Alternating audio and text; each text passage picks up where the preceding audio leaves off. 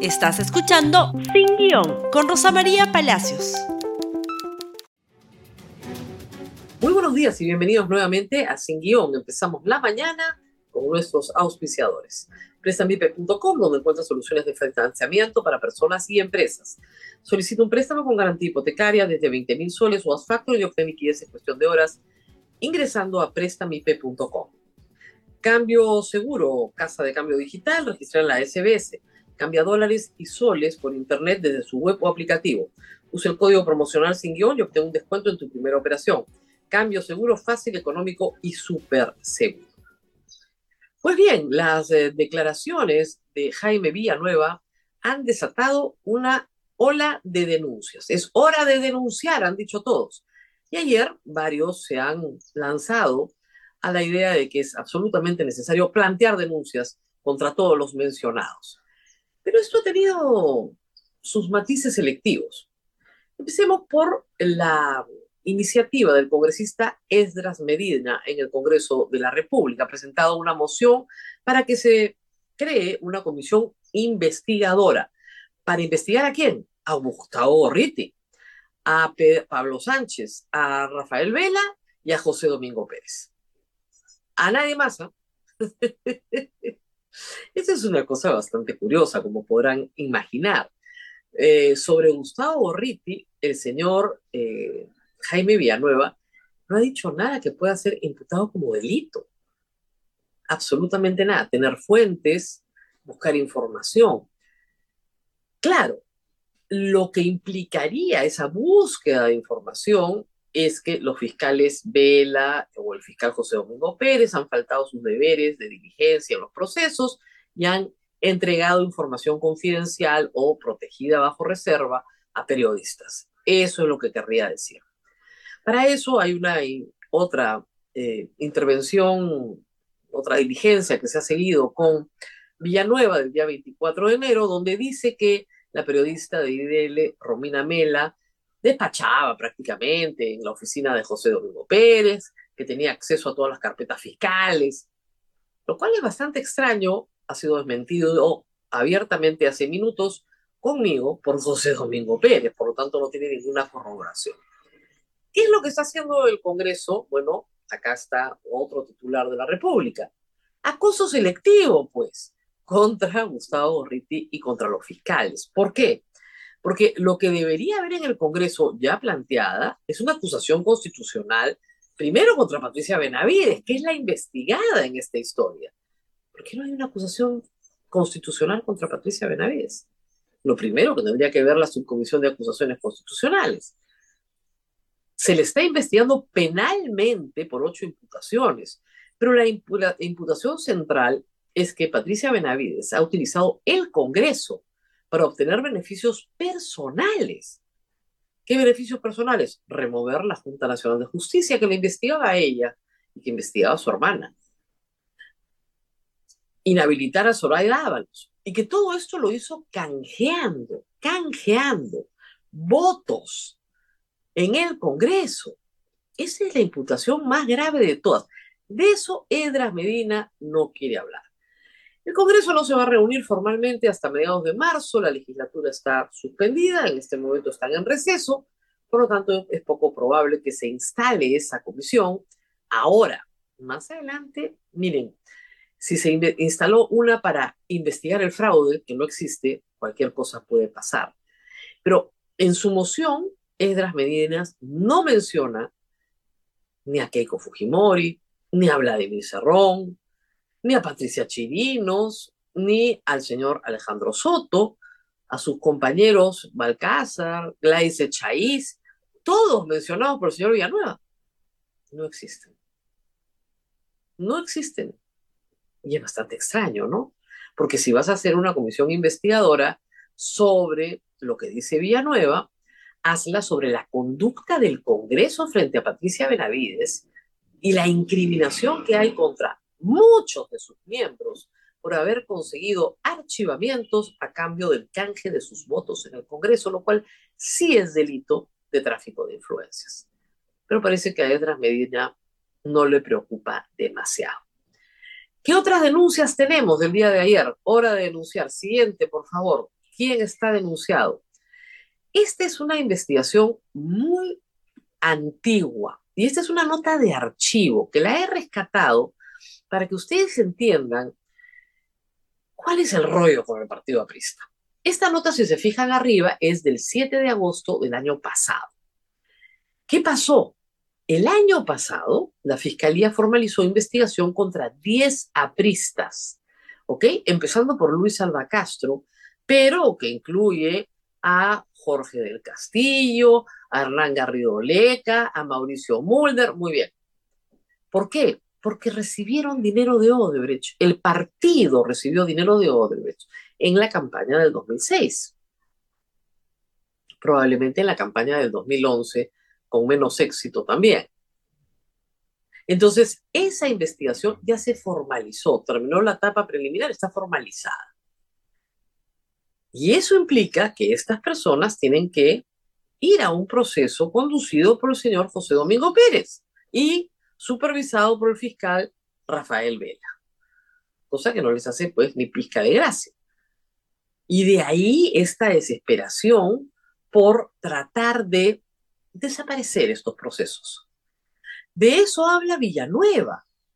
De eso habla Villanueva cuando habla del africano, que es Hernán Garrido Leca, dice su, su cercanía y los favores que éste hacía a Patricia Benavides antes de que fuera electa fiscal de la Nación, por su cercanía con el abogado Aullón, y luego de que es electa fiscal de la Nación, donde también participa el consejero Tomberry, Guillermo Tomberry, que también nadie menciona, pero también está señalado por el señor Villanueva. Si vamos por uno, vamos por todos, ¿no? O sea, la cosa es organizar esto.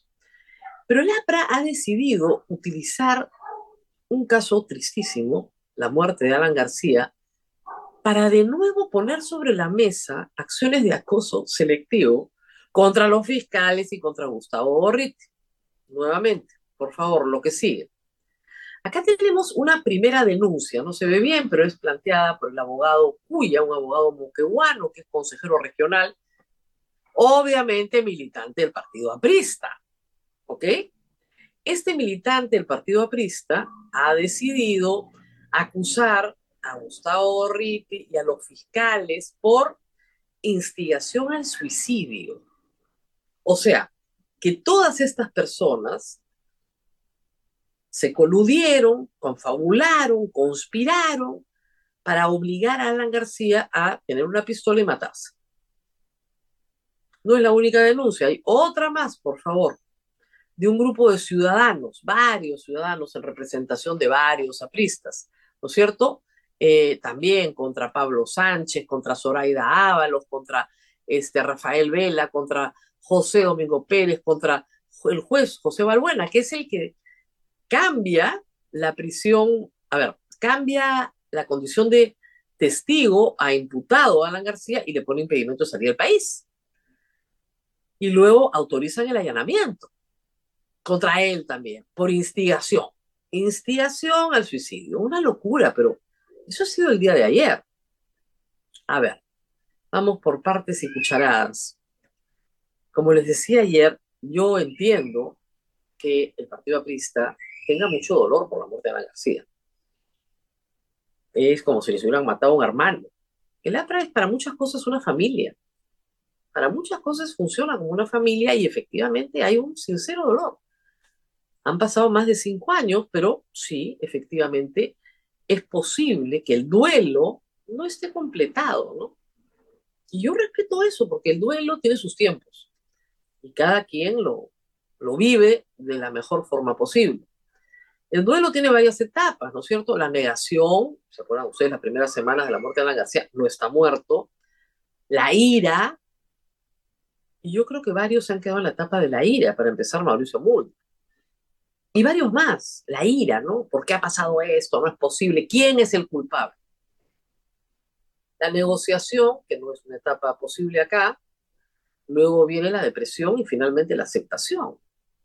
Hay gente que no sale de la primera etapa nunca en su vida. Yo espero que sus amigos, correligionarios, familia, completen el proceso y finalmente acepten lo que Alan García hizo, que es tomar la decisión consciente de matarse.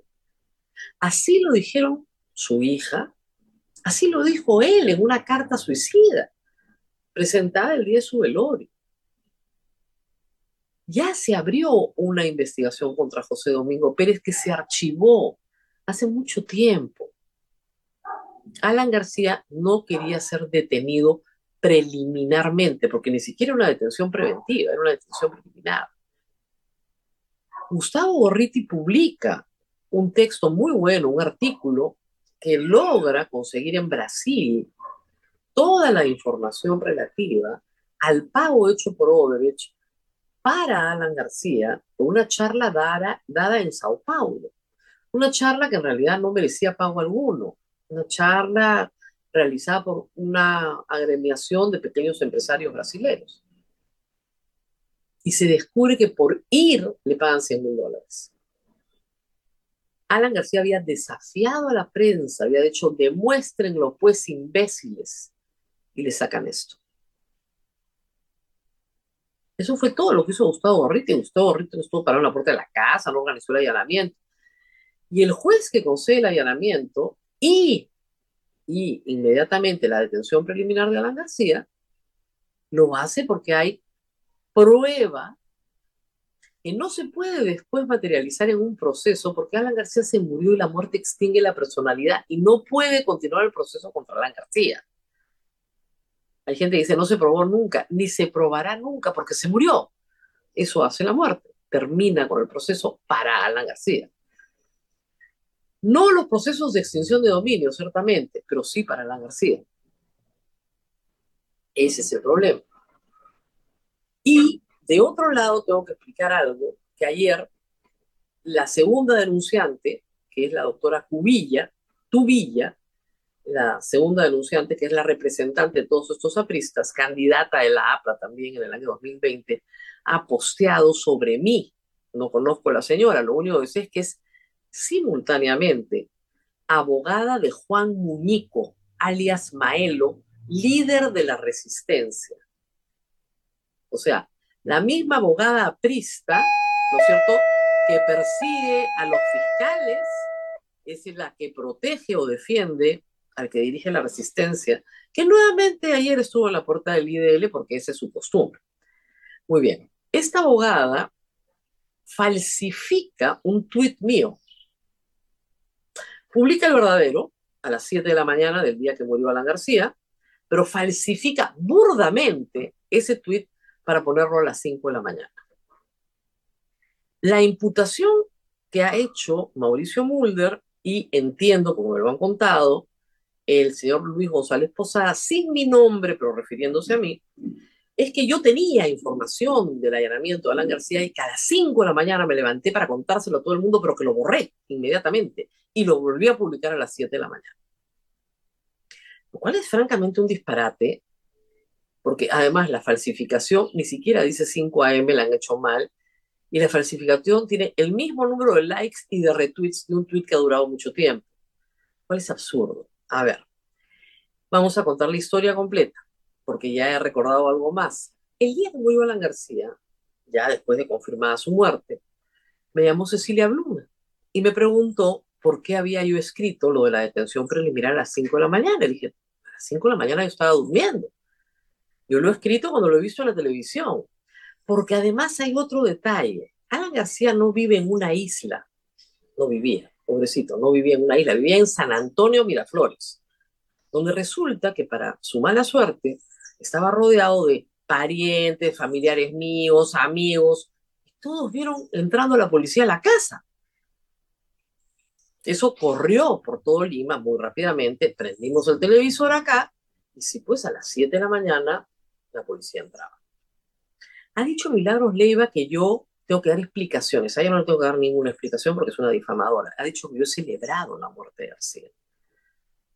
A las 8 de la mañana yo estaba al aire en el programa A Pensar Más con Monseñor Castillo, que acababa de asumir como obispo de Lima. El programa ha sido difundido ayer extensamente el programa completo, donde rezábamos por la vida de Alan García, por si acaso. Muy bien. Regresemos a la falsificación y a la llamada.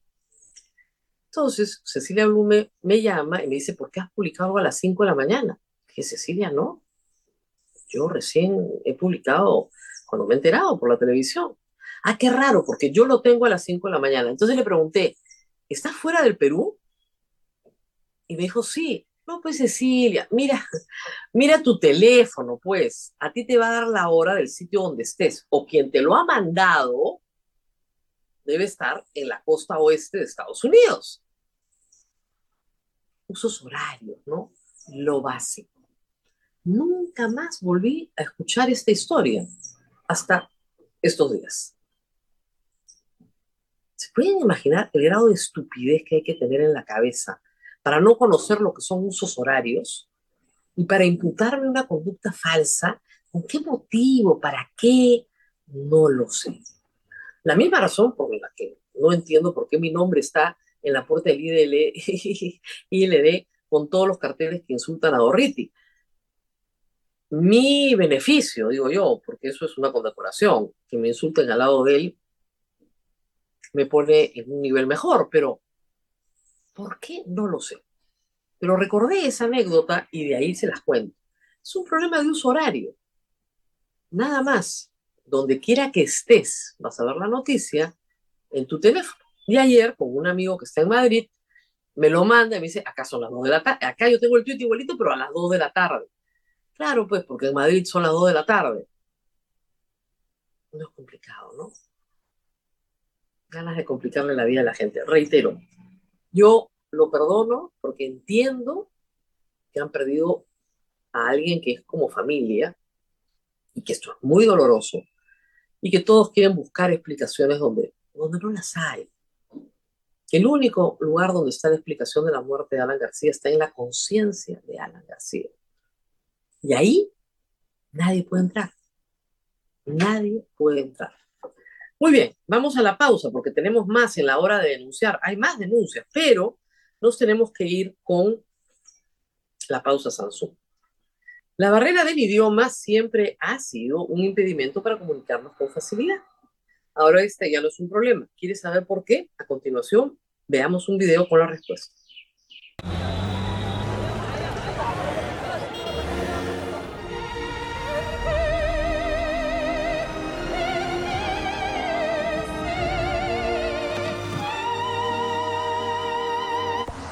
Estoy en la puerta 6 usando un polo gris. Te recogeré en dos minutos. Obtén los nuevos Galaxy S24 Series potenciados con Galaxy AI. Encuéntralos hoy en la tienda de tu preferencia. No esperes más. Bueno, y a la hora de denunciar han salido otros políticos a denunciar diversas cosas. No tenemos tiempo para contarlo todo, pero vamos con algunos. Vladimir Cerrón, tremendo tuit ayer, recuperó la memoria. Ha quedado demostrado que el Ministerio Público aperturó carpetas fiscales para chantajear a los políticos. El caso de Rafael Vera y Richard Rojas Gómez, ambos de la voz de activos, es real. Richard Rojas Gómez es el que lo persigue a él, persecución fiscal me refiero, es el titular de la acción penal, por el caso de los dinámicos del centro. Luego dice, Ruth Luque intermedió y me citó a nombre de ellos, ella dice que es falso, la reunión sí se dio en su departamento en Pueblo Libre entre junio y julio del 2021. Sí, Ruth Luque dice que sí, tuvieron una reunión. Estaba Girao, estaba Villanueva, estaba Ruth Luque y Vladimir Cerrón. Esa reunión sí existió. Según Villanueva, Vela quería ser supremo. Eso no lo van a discutir pues con Vladimir Cerrón, pero en fin. Y Luque me pidió los cinco ministerios del primerato para Verónica Mendoza.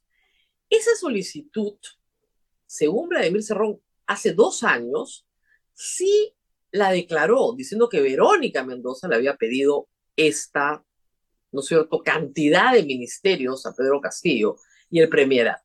Regresen al tuit completo para seguir leyendo. La oferta era archivar el caso de los dinámicos del centro y lavado de activos. No te pases, pues, Vladimir, ¿quién te va a creer eso? que te acabas de acordar de eso cuando estás prófugo de la justicia hace cuatro meses. Que, te, que pidieron los ministerios, sí. Que el premierato, también.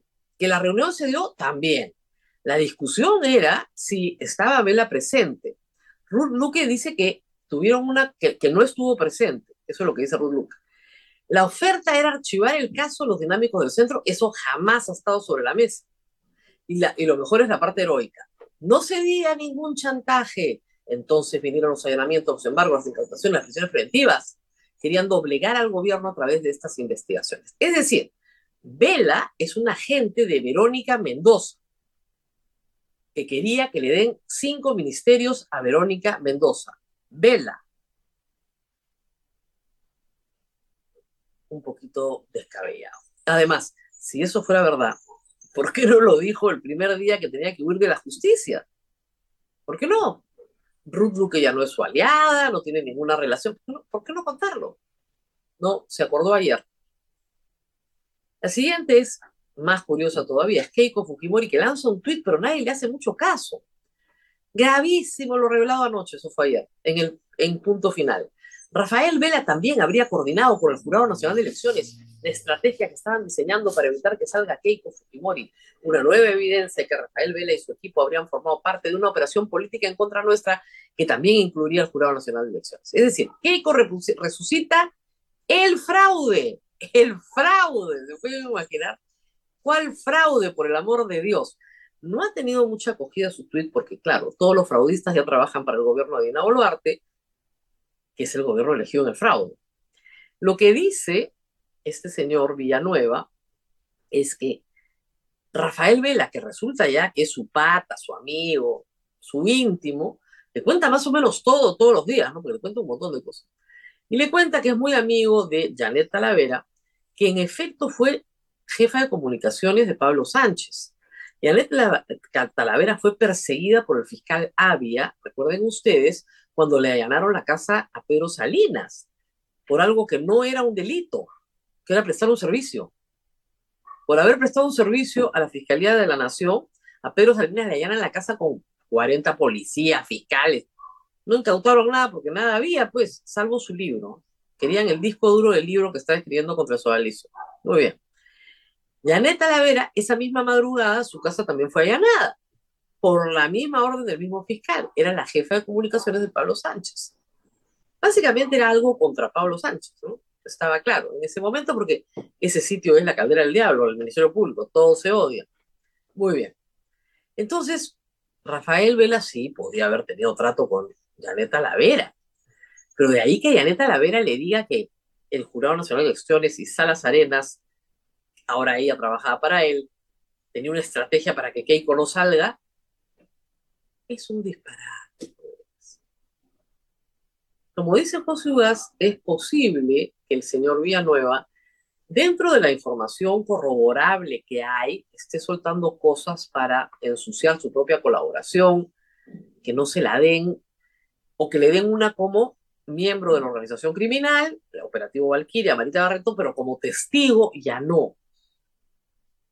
Lo que sí tiene corroboración, lo único que hasta ahorita sí tiene corroboración, es el papel de Marta Moyano. Ella ha corroborado que ella mandó el mensaje para que se saque a Vela y a José Domingo Pérez. Eso sí está corroborado. Lo dice Villanueva y lo dice ella. Lo ha dicho en televisión, en Willax, el viernes pasado. Hay corroboración. El único caso que tenemos ya verbalmente, no en un proceso, pero verbalmente corroborado.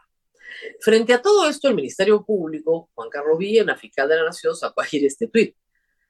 La Fiscalía de la Nación hace conocimiento de las acciones dispuestas para el inicio de indagaciones respecto a las declaraciones brindadas por el testigo Jaime Villanueva. Claro, hay tantos imputados de tan alto nivel que están pidiendo copias certificadas de las siete declaraciones de Jaime Villanueva para ver a quién le inician proceso.